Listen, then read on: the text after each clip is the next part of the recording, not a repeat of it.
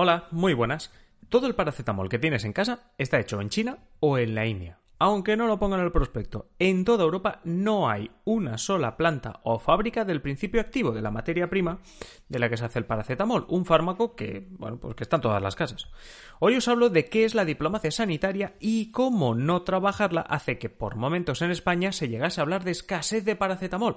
Ah, y os hablaré también de las dificultades del gobierno español para conseguir la vacuna contra el coronavirus, la que parece que está más avanzada. Bienvenidos a un nuevo episodio de Simple Política.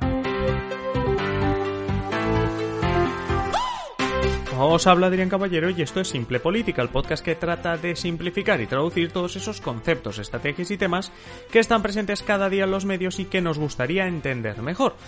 Quizá no haga falta explicar qué es la diplomacia. Es un concepto de relaciones internacionales que hace referencia a las estrategias, a los contactos, a cualquier decisión, a cualquier relación que un país mantiene con otro. Siempre por vías pacíficas para conseguir pues, los objetivos que tú quieras, pero siempre eh, por vías pacíficas. De diplomacias hay muchas. Las más conocidas son la política, la militar, la económica, pero también la cultural, deportiva incluso sanitaria. La diplomacia sanitaria es aquella estrategia, las relaciones internacionales, pactos que tú como país mantienes con relación a la salud, la industria de la salud, el bienestar y cuidado de tus ciudadanos, etc. Por ejemplo, parte de esta diplomacia sanitaria es tomar decisiones como por ejemplo aceptar que en España, como en el resto de Europa, no haya ninguna planta que produzca el principio activo, el material principal del conocido paracetamol. Ya sabéis lo que solemos usar con un dolor de cabeza, con un resfriado, y que durante los meses más duros de la pandemia se llegó a decir incluso que aliviaba sus síntomas. ¿Nos llegó en algún momento la noticia de que se avecinaba una escasez de paracetamol o de que pronto en las farmacias no habría paracetamol para casi nadie?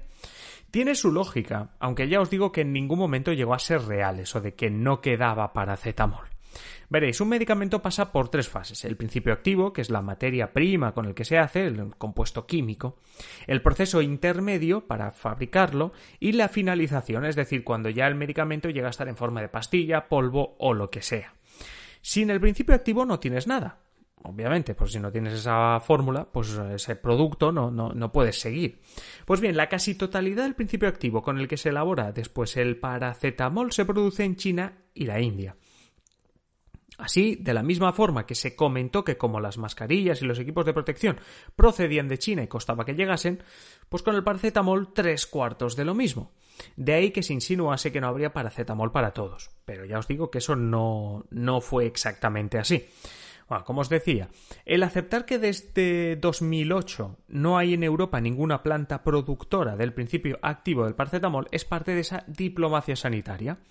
Diplomacia porque eso requiere una estrategia concreta de relaciones internacionales. Si tú ahora necesitas garantizar con rapidez la entrega de material sanitario, medicamentos, etc., ¿Qué tienes que hacer? Una buena relación, una buena relación diplomática con China, con la India, especialmente con China porque hay pues, todo el material sanitario y demás, pero una buena relación diplomática. Como podéis imaginar, esta estrategia de concentrar la producción en países se debe, primero, la baja regulación en cuanto a la contaminación, porque la industria farmacéutica pues es bastante contaminante.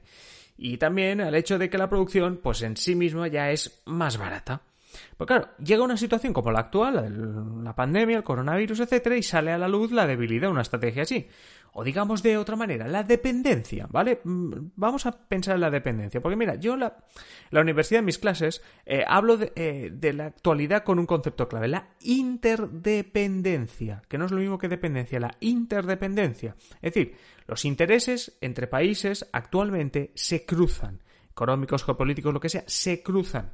Se puede tener una diplomacia fuerte o una diplomacia débil. Si tienes una diplomacia fuerte, lo que harás es negociar siempre buscando un buen resultado, intentarás crear esa interdependencia. ¿Para qué? Para no tener dependencia a secas. ¿Entendéis? Cuando tenemos intereses cruzados, a los dos nos interesa llevarnos bien o que esto salga bien, lo que sea.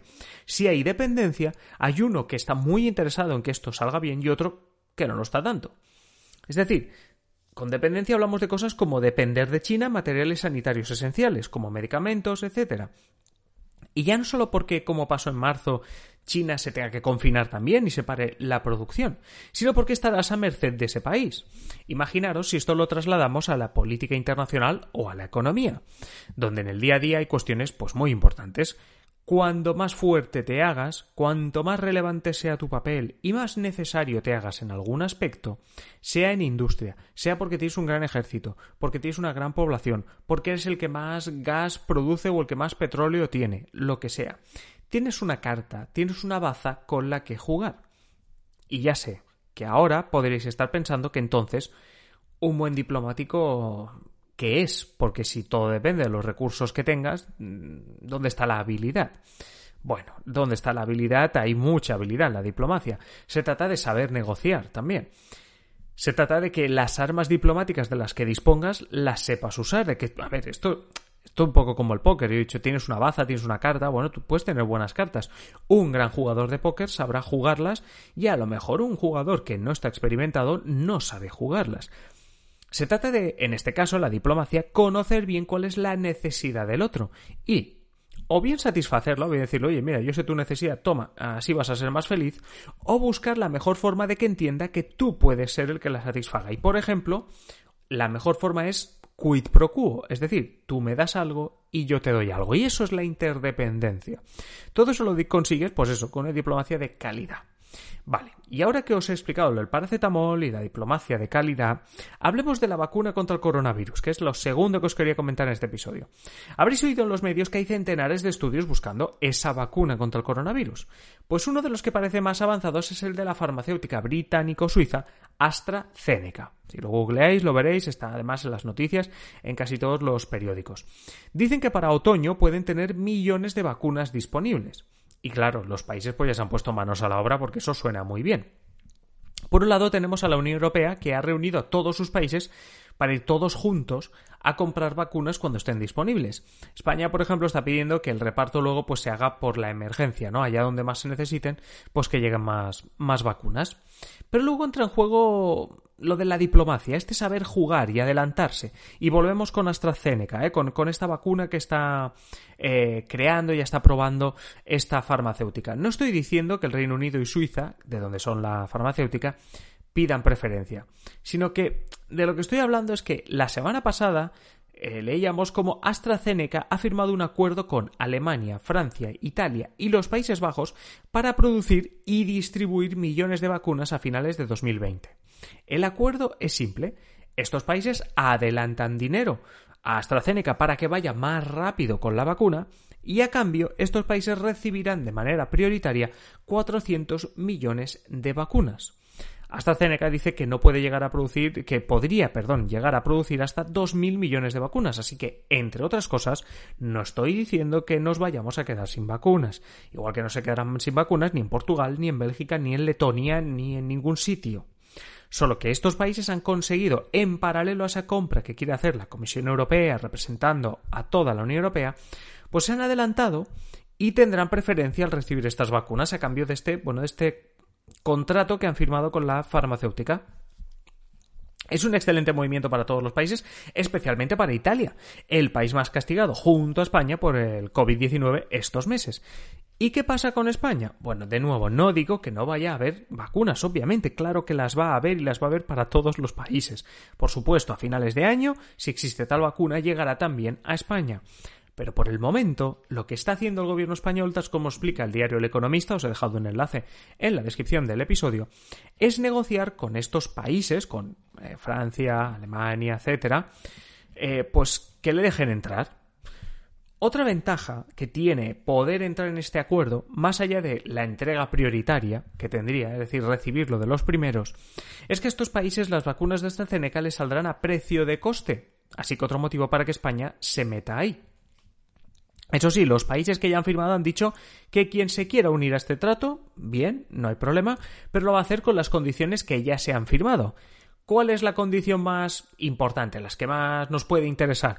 Bueno, que se reparten las vacunas según la población y no según la gravedad de la situación en el país. Esto es como un aviso casi a España de decir, oye, esto no va primero al que peor esté, sino si nosotros hemos firmado esto, eh, no vamos a primero enviárselo a España. Entonces, va por el volumen de población, el reparto de, de vacunas.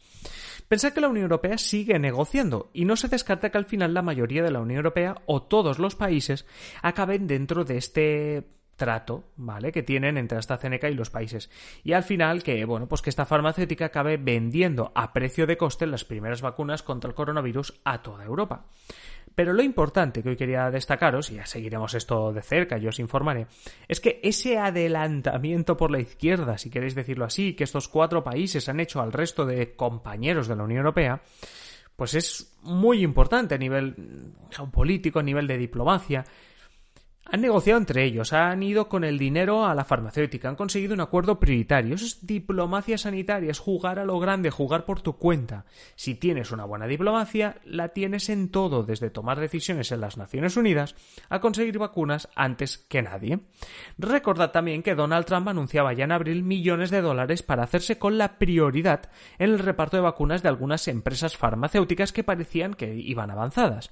Es decir, que podríamos tener a Europa recibiendo vacunas, en este caso AstraZeneca, a Estados Unidos recibiendo vacunas de otra empresa farmacéutica, o si unas funcionan mucho mejor, pues entonces todos recibiendo al final de la misma farmacéutica, pero unos con una prioridad, con un precio diferente a los otros. Es donde está la diferencia, ¿vale? O sea, no, es que este episodio no era de, ojo, que nos vamos a quedar sin vacunas, no, en absoluto.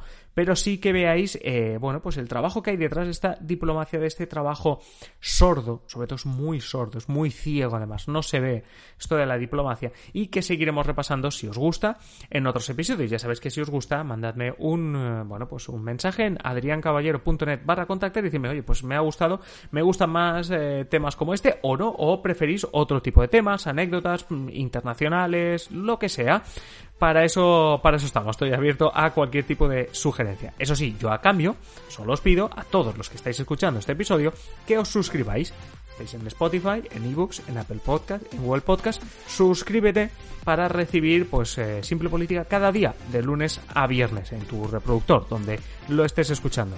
Nada más, nos escuchamos ya en el siguiente episodio. Un saludo y que tengáis feliz día.